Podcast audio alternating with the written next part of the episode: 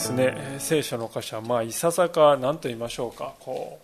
う全体を通してまあ率直に言ってえなんだこれは？というですね。まあそういう印象を覚える方も多いかもしれません、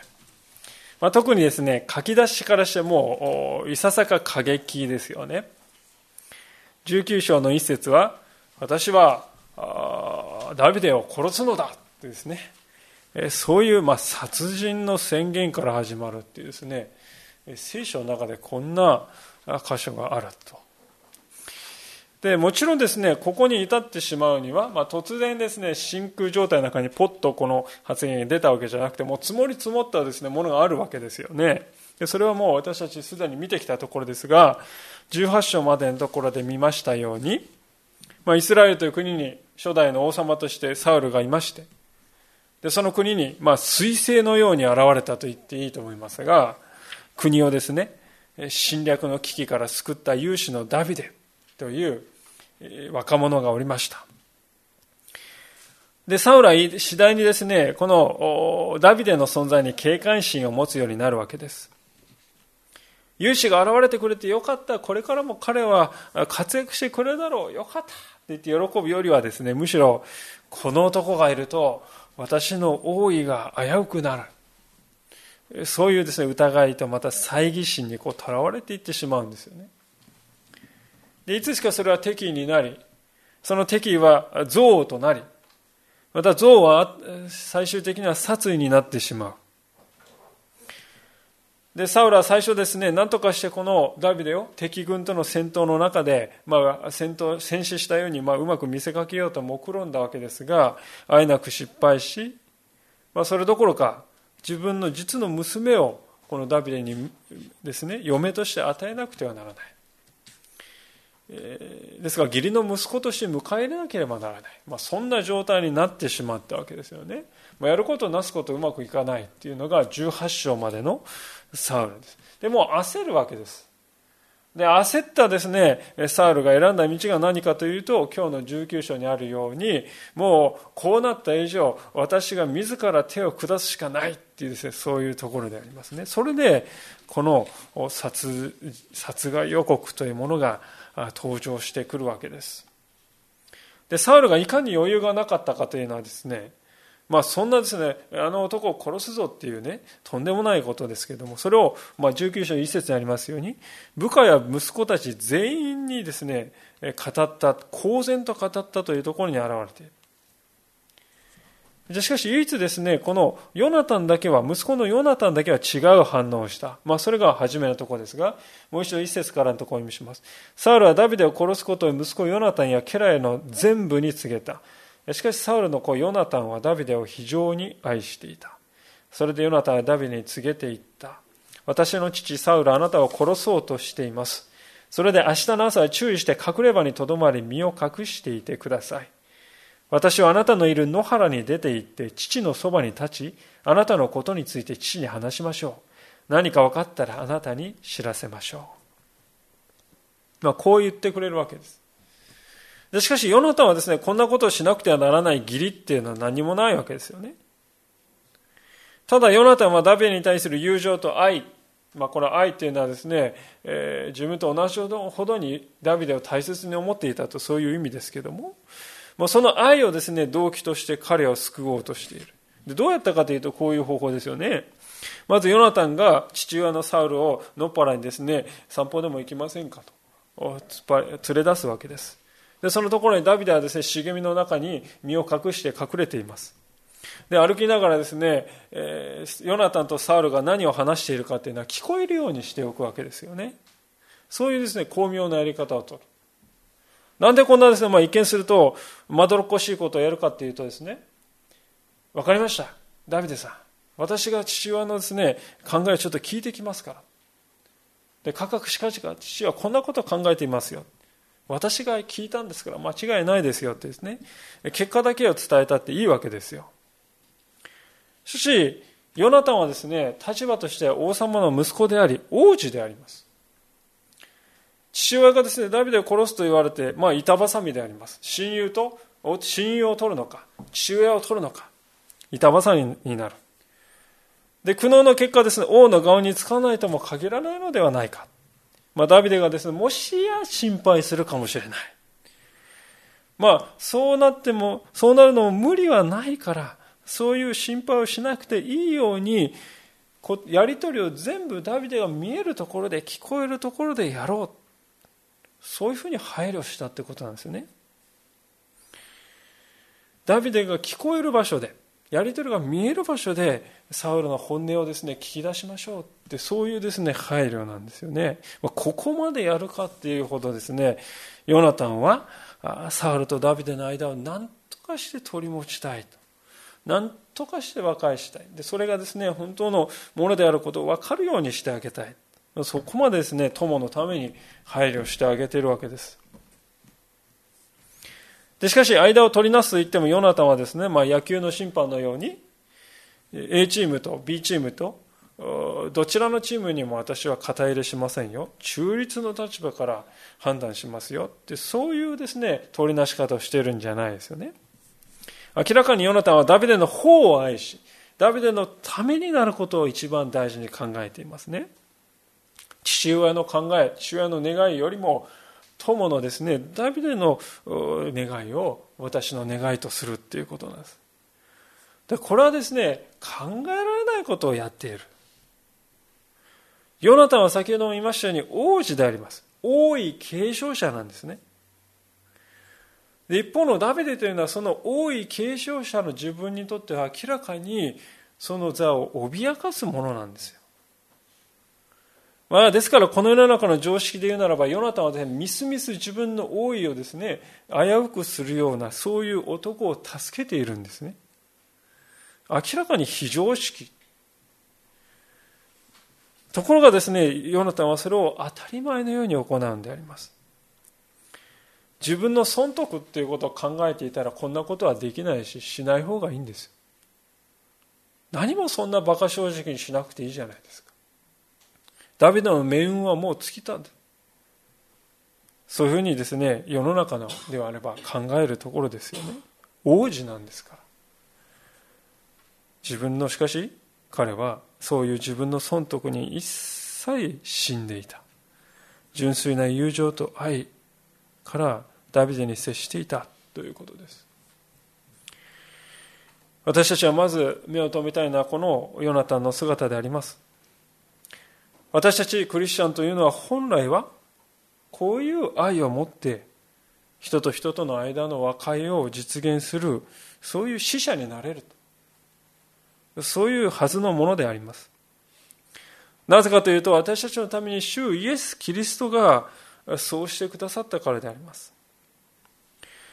イエス様がですね私たちのためにあれほどのことをですねしなければならない、えー、ですね責任も義務も本来はなかったと言っていいでしょう。しかしそれにもかかわらず神の御子であり神である主イエス・キリストが私たちのために自分自身をまるで何でもないものであるかのように奴隷であるかのようにして使えるものとなってくださってそして命までも捧げて私たちを天の父と和解させてくださったのでありますそれゆえに私たちは永遠の命をいただくことができた。ちょうどヨナタンがですね、自分のことを一切考えずに、ある意味で捨て身の取りなしによってダビデの命を救おうとした。そのことを私は思い起こさせると思うんです。ですからヨナタンの姿というのは、イエス様が私たちのためになしてくださったことの一種の前味というか、味見というか、そんなですね、姿を見ると思うんですよね。では、実際にですね、ヨナタンがこの父親のサウルにですね、取りなした、その取りなしのやり方というのはどういうふうにしてなされたのか。それもまたとても興味深い方法でありますが、4節からのとこです。ヨナタンは父サウルにダビデの良いことを話し、父に言った。王よ、あなたのしもべダビデについて罪を犯さないでください。彼はあなたに対して罪を犯してはいません。かえって彼のしたことはあなたにとって非常とっては非常な益となっています。彼が自分の命を懸けてペリシテ人を撃ったので、主は大勝利をイスラエル全体にもたらしてくださったのです。あなたはそれを見て喜ばれました。なぜ何の理由もなくダビデを殺し、罪のない者の血を流して罪を犯そうとされるのですかサウルはヨナタンの言うことを聞き入れた。サウルは誓った。主は生きておられる。あれは殺されることはない。それでヨナタンはダビデを呼んでこのことの全てを告げた。ヨナタンがダビデをサウルのところに連れて行ったので、ダビデは以前のようにサウルに仕えることになった。ヨナタンのこの父親のサウルに対する取りなしというのはですね、ただ単にですね、ああのダビデってなんと素晴らしいことかって言ってですね、もうとにかくまあ褒め殺しというか、まあ、褒めちぎるというそういうやり方をしたんじゃない。また、お父さん、あのダビデは使える男ですよ。あの彼を失ったらどうなんですか大変な損失です。まあそういうのはですね、損得の話をしているんでもない。あるいはまた、お父さんお父さん、ね、誤解です、誤解です。誤解なんですよ。誤解のもとを解いてください。まあそんな風にですね、くどくどと説明したんでもない。私たちはですね、こう和解しようとするとき、まあそういうふうなことをよくやりがちですね。問題の根本はこれだから、この問題の根本を取り除けば解決するんだって感じるんですね。まあ、この場合はダビデに対するサウルの悪い感情、その悪い印象を取り除きてさえあげれば問題解決するんだって考えがちですが、しかしヨナタンはですね、そういうことをしていない。ヨナタンがしていることは何かというとですね、まず4節にありますように、あなたのしもべダビデについて罪を犯さないでくださいということです。罪を犯さないでくださいって言ってるんです。ですから、ヨナタンがしてることはまず第一にですね、もし、お父さん、もしあなたがこのことをすれば、とんでもない罪を犯すことになってしまうんですよ。私はそれが心配なんですって言うんです。心配を表すってことです。そして次に、昔のですね、良い記憶を呼び覚まさせることであります。その昔の記憶というのはですね、11章の12節からのところでありますが、えー、このサムエル記のですね、ちょっと前に戻っていただきまして、まあ、20ページぐらいちょっと前に戻っていただきますと、11章が出てきますが、その11章の12節のところ、えー、読ませていただきます。こう書いてあります。その時民はサムエルに言った。サウルが我々を治めるのか？などと言ったのは誰でしたか？その者たちを引き渡してください。彼らを殺します。しかしサウルは言った。今日は人を殺してはならない。今日、主がイスラエルを救ってくださったのだから。これはですね、サウルが王様になったばかりの頃の話なんです。イスラエルのです、ね、中のある人たちはですね、サウルを見ても、あんなね、経験もない若造に何ができるか。軍隊の指揮なんか、王なんか務まるわけがないだろうって言って、もう悪行増言をですね、サウルに浴びせたんですよ。でところがサウルはですね、神様の力に満たされて、イスラエルを攻めてきたですね、アモン人をですね、に対して見事なまでに勝利したわけです。で、その勝利を見た人々が、後からですね、王様、この戦いの前にあんな失礼なこと、ひどいことを言ってた連中をですね、えー、誰ですか？探し出して死刑にすべきですって言ったわけですよね。それが12節。ところがサウルはですね、いや、まあまあ、神様が今日勝利を与えて与えてくださった良き日じゃないか。そんな日に人を殺すなんていうことはとんでもない。神様が私たちを救ってくださったのに人がその人を殺すなんていうことはあっていいはずがないってそういうふうに言ったんですね。そういう出来事サウルの若かりし頃に経験した。その出来事をですね、えー、だヨナタンはですね思い出してほしい。思い出させようとしている。ヨナタンはつまり父の両親に訴えたわけです。お父さん、神様が大勝利をくださった、くださったことがありましたよね。あの時にあなたを侮辱した人をですね、神様が勝利を与えてくださったんだからという理由で許したでありませんか？同じように神様はあのダビデを通して勝利を与えてくださったんです。そのダビデを殺したら、罪なき者の血を流すことになってしまいますよ。お父さん、ぜひ思い出してください。ヨナタンは父親のせ心に訴えかけている。ヨナタンのこの取りなしの姿っていうのはとても大切なことを私たちに教えてくれていると思います。それは私たちがですね、行う和解というのは、和解の技っていうのは何を増してですね、まず第一に、私はあなたのことを思思っているよ。そういう愛から出発しないといけないということです。ヨナタはここで、お父さん、あなたに悲惨な罪を犯してほしくないんです。と訴えるんです。あなたのことを心配している。これは愛ですよね。また、サポートして、そういうですね、指示の表明であります。でその上で、まあ、そういうふうに言われるとですねいきなりですねあんた何してるんですか？って言われたらもう身構えてですね防衛的になりますけどあなた心配している愛しているだって言われるとですねそうかって聞こうという気になりますね。でその上でヨナタンは父親の心に訴えるんですね。お父さんあなたがこういうふうになさったあの時の良き思い出があるじゃないですか。両親に訴える。で両親に訴えるっていうことはですねその人のうちに両親があるってねそういうふうに信頼してあげないとできないんですよね。ああもうあんなやつに何言ったってダメだもう終わった。そう思ったら取りなしっていうのはもう終わるんですね見限ったら取りなしはその瞬間に終わるんですヨナタンがもし一瞬も一瞬でももうこんな親父ダメだって思ってしまったらこういう取りなしはできないんですねそうではないですヨナタンはですね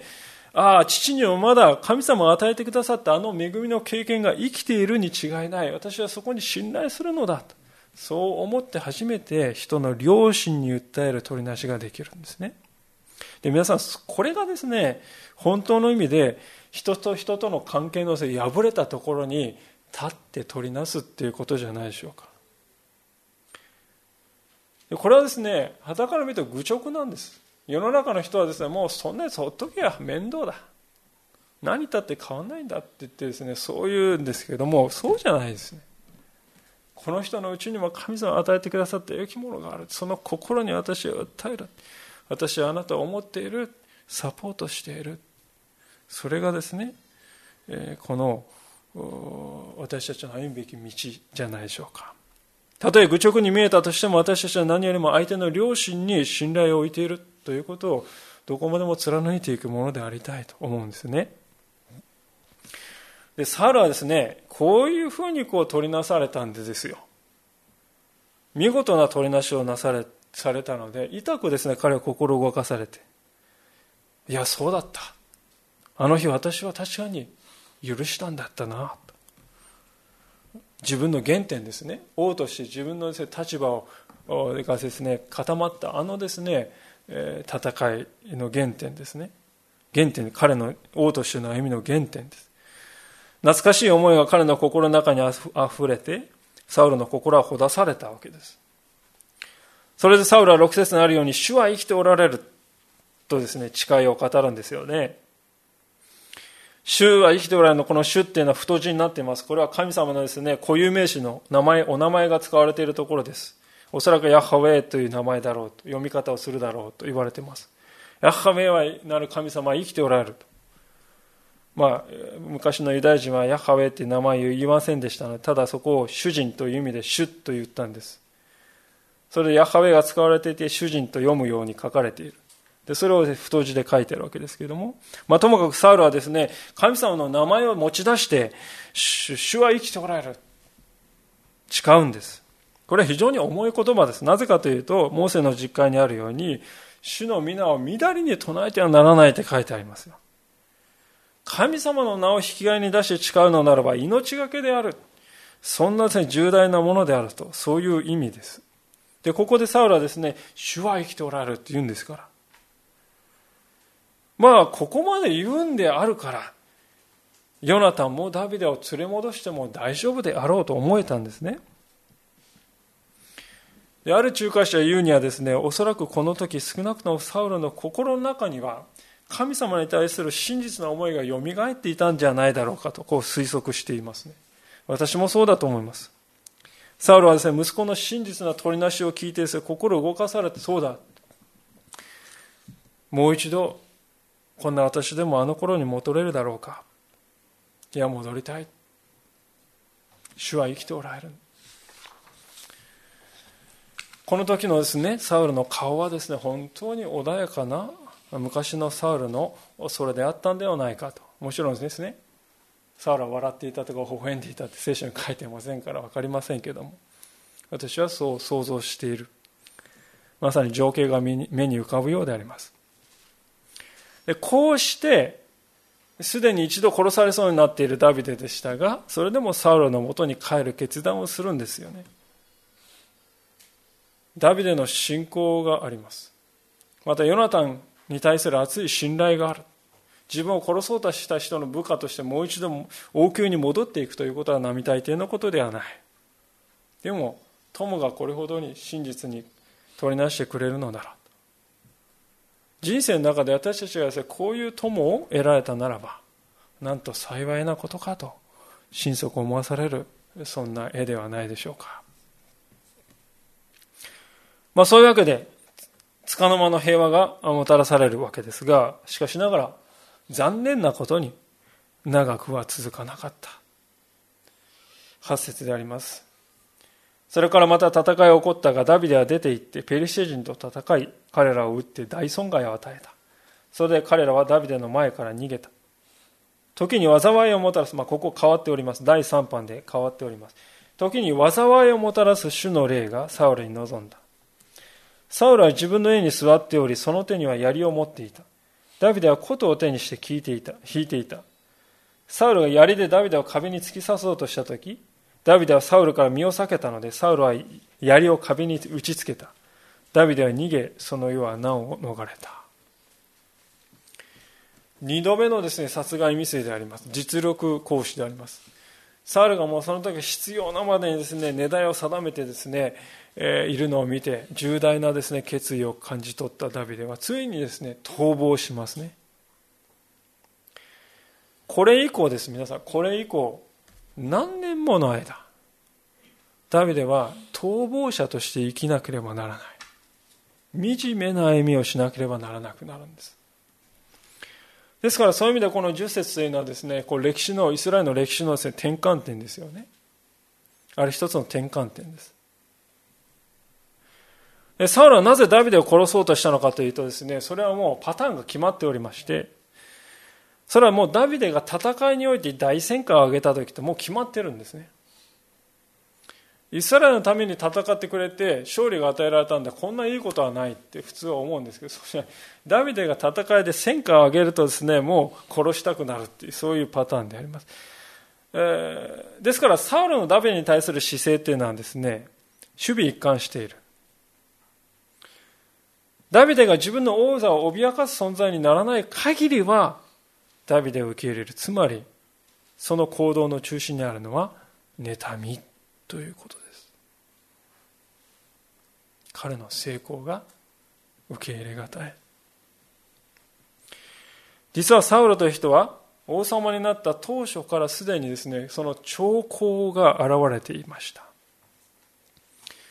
サウルという人はですねどういう人であったかというと聖書に書かれているところによればイスラエル中で一番ですね背が高い。誰よりも肩から上だけ高いっていうんですからおそらく190センチとか2メートルとかそれぐらいあって。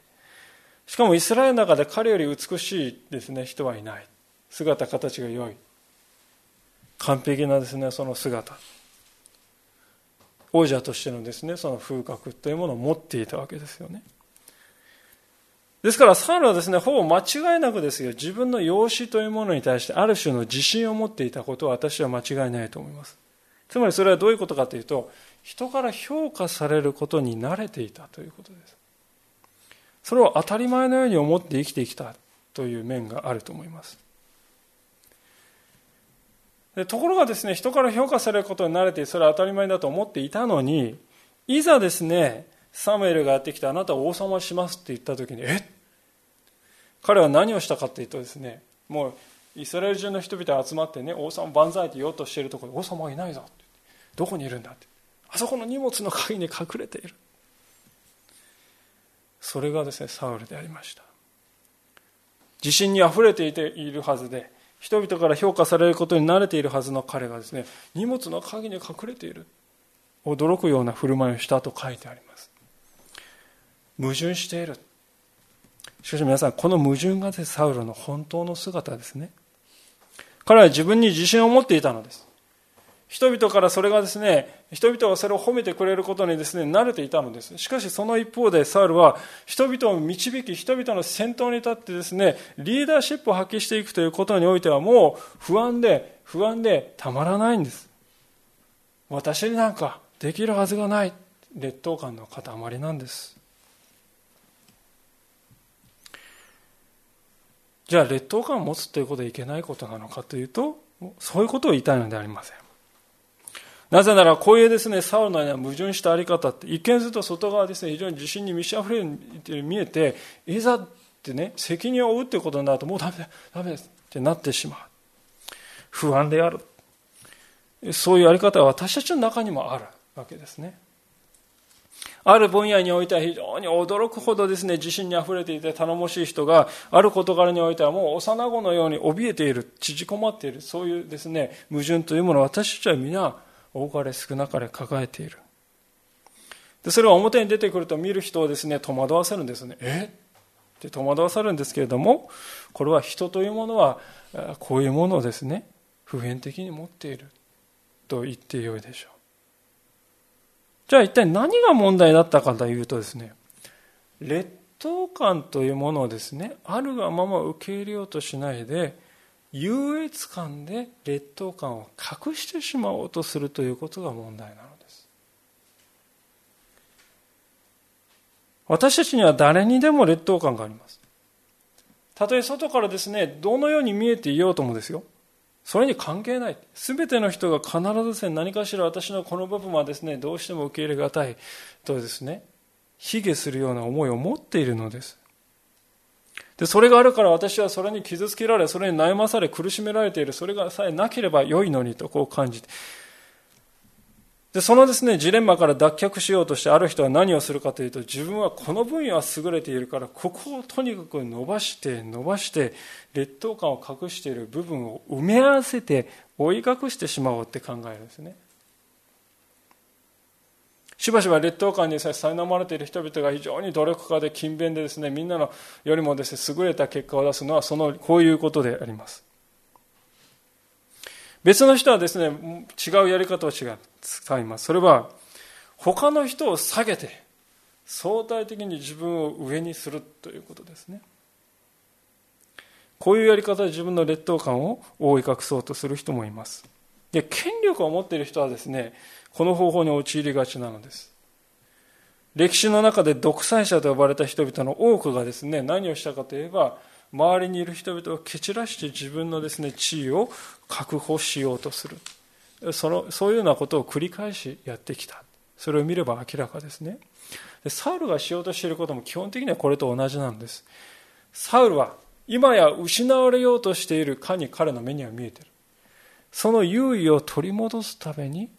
ライバルを蹴落とそうと必死なのですしかし問題はそそのようなやり方では決して解決はないということですあるライバルを蹴落としたとしても別の人がライバルに思えてきてのし上がってくる。不安である。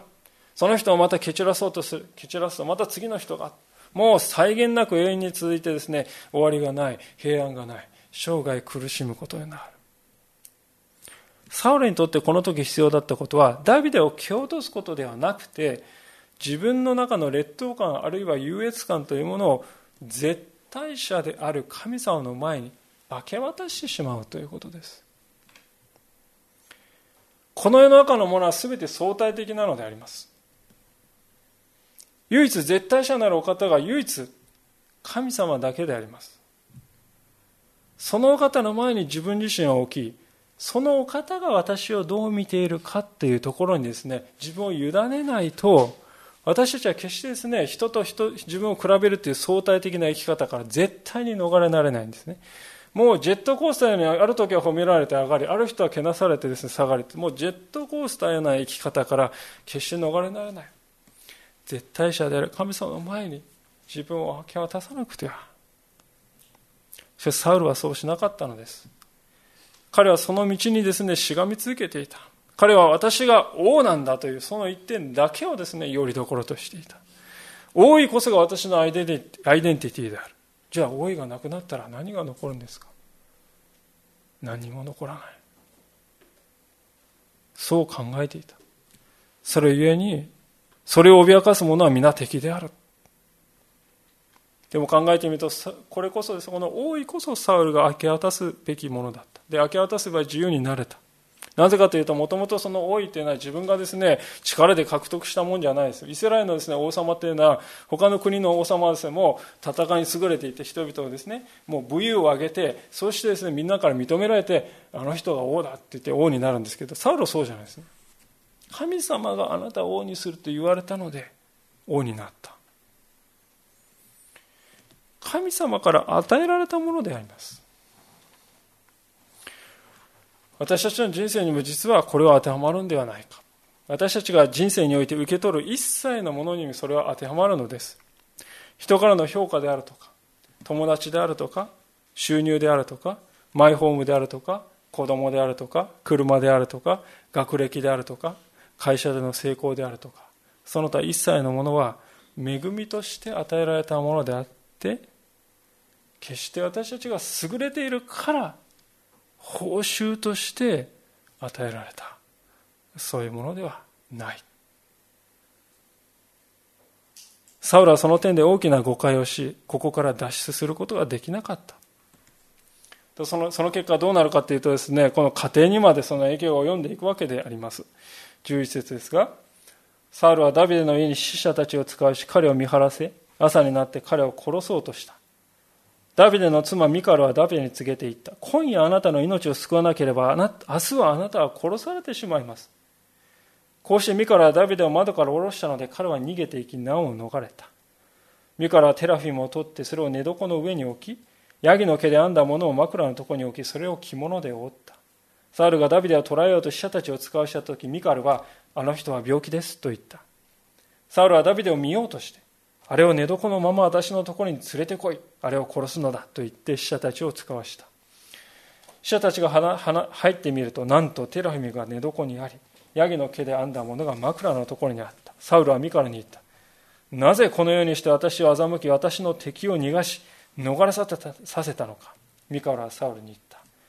あの人は私を逃がしてくれ。私がどうしてお前を殺せようと私に言ったのです。こういう父親と娘のやり取りがあった。今読んだ箇所でしかしですね、あれと思う箇所、17節のですね、ミカラの言葉にあれと思う方はいなかったでしょうか。ミカラは事実と違うことを言っているわけです。ミカルは夫をですね、実の父親の殺害のですね、手から救い出すという困難なミッションをですね、見事にやってのけたわけですよね。ミカラの起点とですね、ミカラの勇気は驚くべきものであります。しかしそのミカラですら、よくも騙したなとですね、怒り狂ってですね、やってくるですね、父親のサウルを目にし、前にするとですね、これは全部ダビデに脅迫されてやったことなんですって嘘をつかないと、私が殺されてしまう。恐怖した。それほどにサウルのですね、目の前にいる父親の姿は、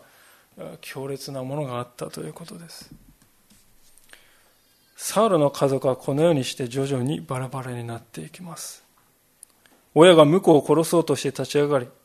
息子や娘が仲立ちをする。しかしその娘すら命の危険を感じるようになる。まさに悲劇であります。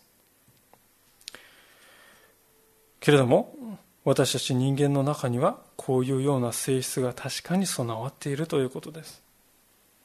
聖書という書物は美談をですねいくつもいくつも書き連ねているそういう書物ではない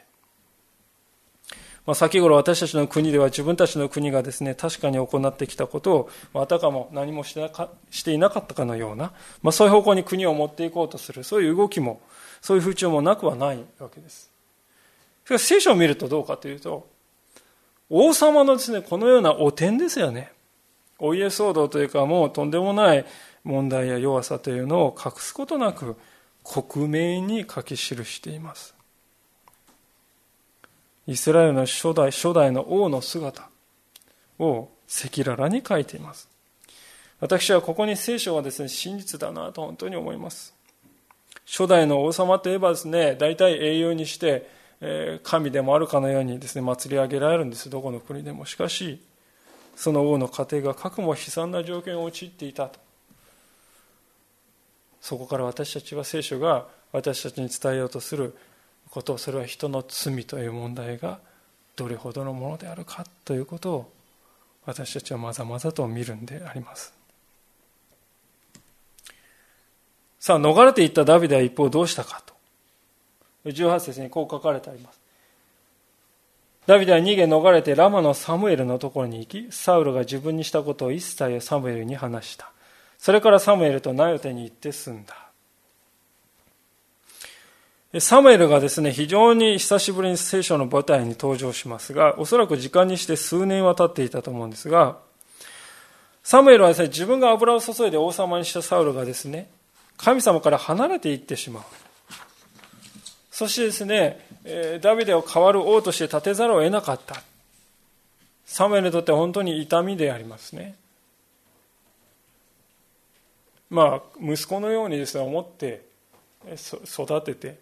また見守ってきたサウルが本当にその道から離れていくと見る見るのは本当にサムエルにとって辛いことです。サムエルはそれ以後サウルの顔を見ようとしない。そしてこのラマにおいて礼拝をですね、指導することにですね、専念したようですね。でそこにですね、ダビデがやってきますね。距離にして数キロしか離れてなかった。近かったというのもありますが、当然のことからならサムエルは自分がですね、サウルの後継者として油を注いだわけですから、そのダビデが来たい。彼を早速かくまうわけです。おそらくサムエルは予想してたんでしょうね、こういうことが起こると。でそれでサムエルは、ダビデは早速ですね、ナヨテに連れて行って、えー、そこで共同生活をさせるわけです。ナヨテっていうのは天幕とかですね、住処という意味だそうです。でおそらくここにはですね、預言者を養成するための、まあ、預言者学校みたいなものがあって、預言者見習いの若者たちが共同生活を送ってサムエルはそこでですね教師として教えていたと思う思われるんですね、まあ、現代でいうところのこう進学校というか、まあ、それももうちょっと修道院的なものを想像すればいいと思うんですがそういう場所だったんですねでしかしこのナヨテで起こったことはですねもう私たちの目からするとなんだこれはというか奇妙というかほとんど謎と思えるような出来事が起こります19節ところがダビデはなんとラマのナヨテにいますとサウルに告げる者がいた。それで、そこでサウルはダビデを捕らえようと死者たちを使わした。彼ら預言者の一団が預言しており、サムエルはその監督をする者として立っているのを見た。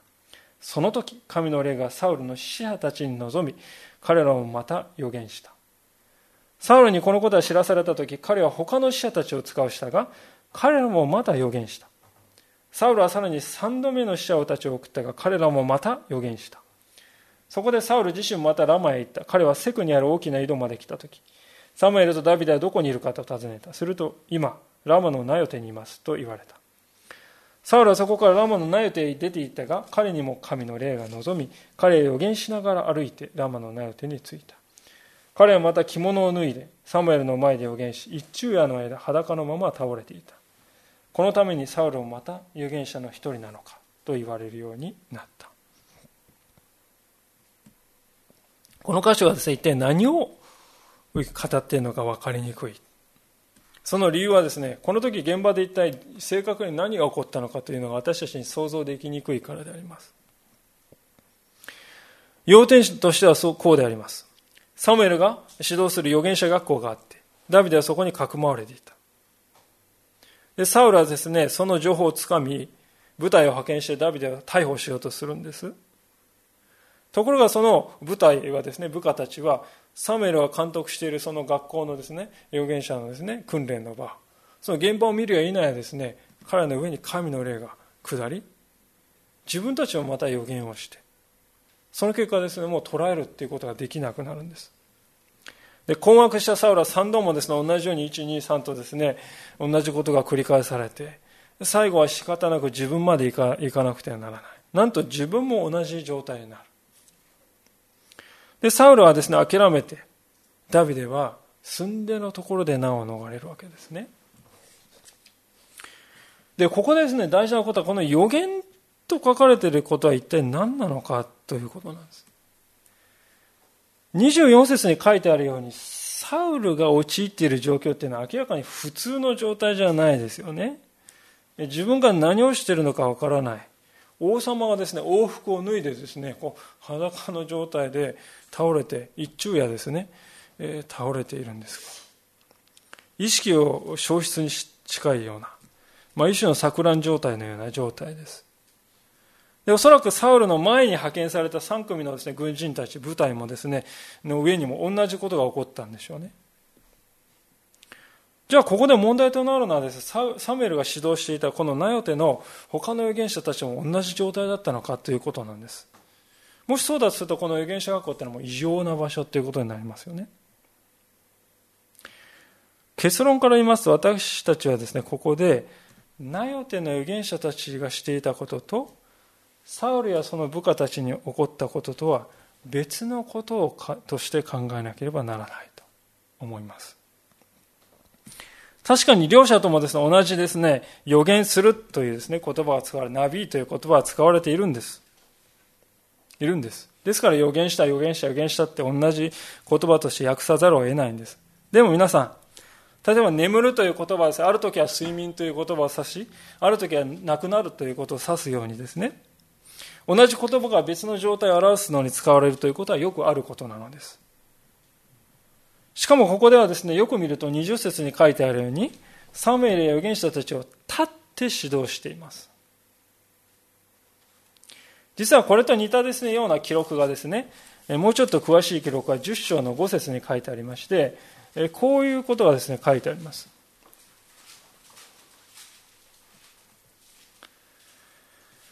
その後、ペリシ10章の5節ですね。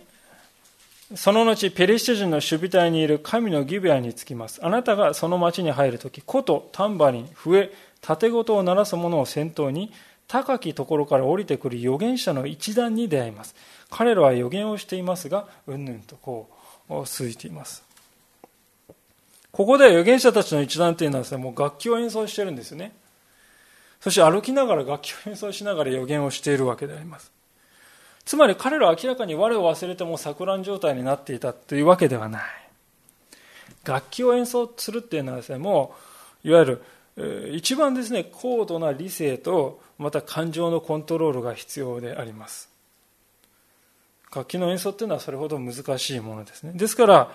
ナヨテの預言者たちはですね、今日の歌詞はナヨテの預言者預言者たち、おそらくはですよ、声を出してこう祈りながら、みんなで祈りながら、神様からこういうふうに語っておられるとですね、その預言の言葉を告げ知らせる、そういうふうにですね、なことを行っていたんでしょう。当然彼ら意識がありますし、理性もちゃんと働いています。もちろん、ある種のです、ね、高揚感というものはあったと思うんですけれども、決して集団催眠状態だとかトランス状態とか、そういう異様なありさまだったわけじゃない。しかし、サウルとその部下たちには全く違うことが起こった。彼らは我を忘れた状態に陥って、理性が働くな働かな働かなくなり、倒れていた。ですから、先ほどの預言者たちとは全く違う姿です。なぜこういう違いが生じたのかというと、それは神様がダビデを守るために、サウルとその部下に対しては全く違うことをなさったからだと言ってよいでしょうね。サウルとその部下たちはダビデをですね、逮捕して殺害するという目的を持ってやってきました。ところがその目的を果たせないどころか完全に無力にされ、往復を脱いでですね、あられもない姿になる。つまりですから結論として言うならば、ここでですね、サウルに望んだ神の霊って書いてある、この神の霊というのは、9節に書いてあります、災いをもたらす主の霊である。預言者たちの腕に下った霊とは別の霊であると結論して良いと思うんです。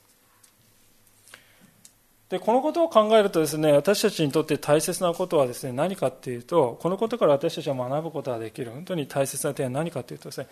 霊を見分けるっていうことですね。この世の中にはですね神のお告げですって言って未来のこととか過去のことなどをですねいろいろこう言う人っていうのはたくさんいるんですね。まあ身近なところで恐れ山というところにもいますしあるいはまた街中にもそういうですね、人々や団体が溢れています。残念なことにキリスト教という名前がついているんですが、こういうことを行う人々もいます。中には実際に的中したように見える場合もあるためですね、より強い影響を受けるんですね。しかし、この箇所を見ると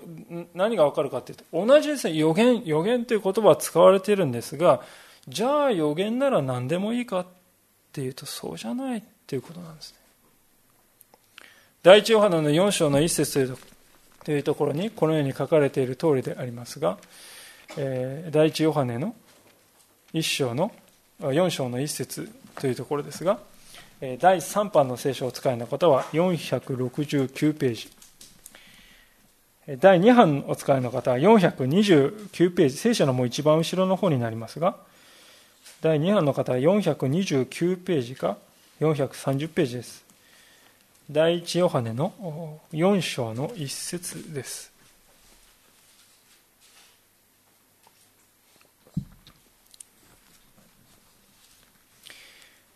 えー、それでは読ませていただきます。第一ヨハネの4章の一節愛する者たち、霊だからといって皆信じてはいけません。それらの霊が神からのものかどうかを試しなさい。なぜなら偽預言者がたくさん世に出てきたからです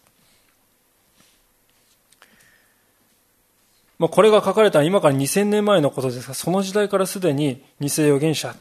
と呼ばなければならない人々は多く現れた。今の時代にも当然いるわけであります。私たちはそれを見抜く目を持っていないといけないんですが、じゃあ一体どうしたら見抜けるのかというと、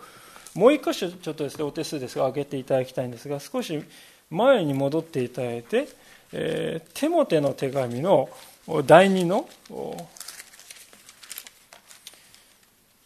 一章の7節です。413ページ。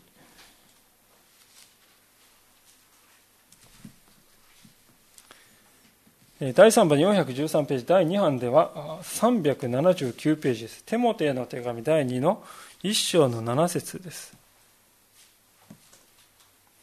お読みします。第二手モての一章の七節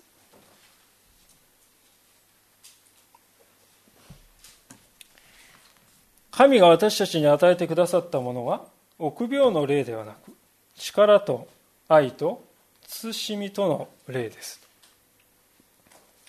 神が私たちに与えてくださったものは臆病の霊ではなく力と愛と慎みとの霊です。とこう書かれております。ですからここのですね明らかに分かることがいくつかありますがそれは神様から来た霊っていうのはですよ。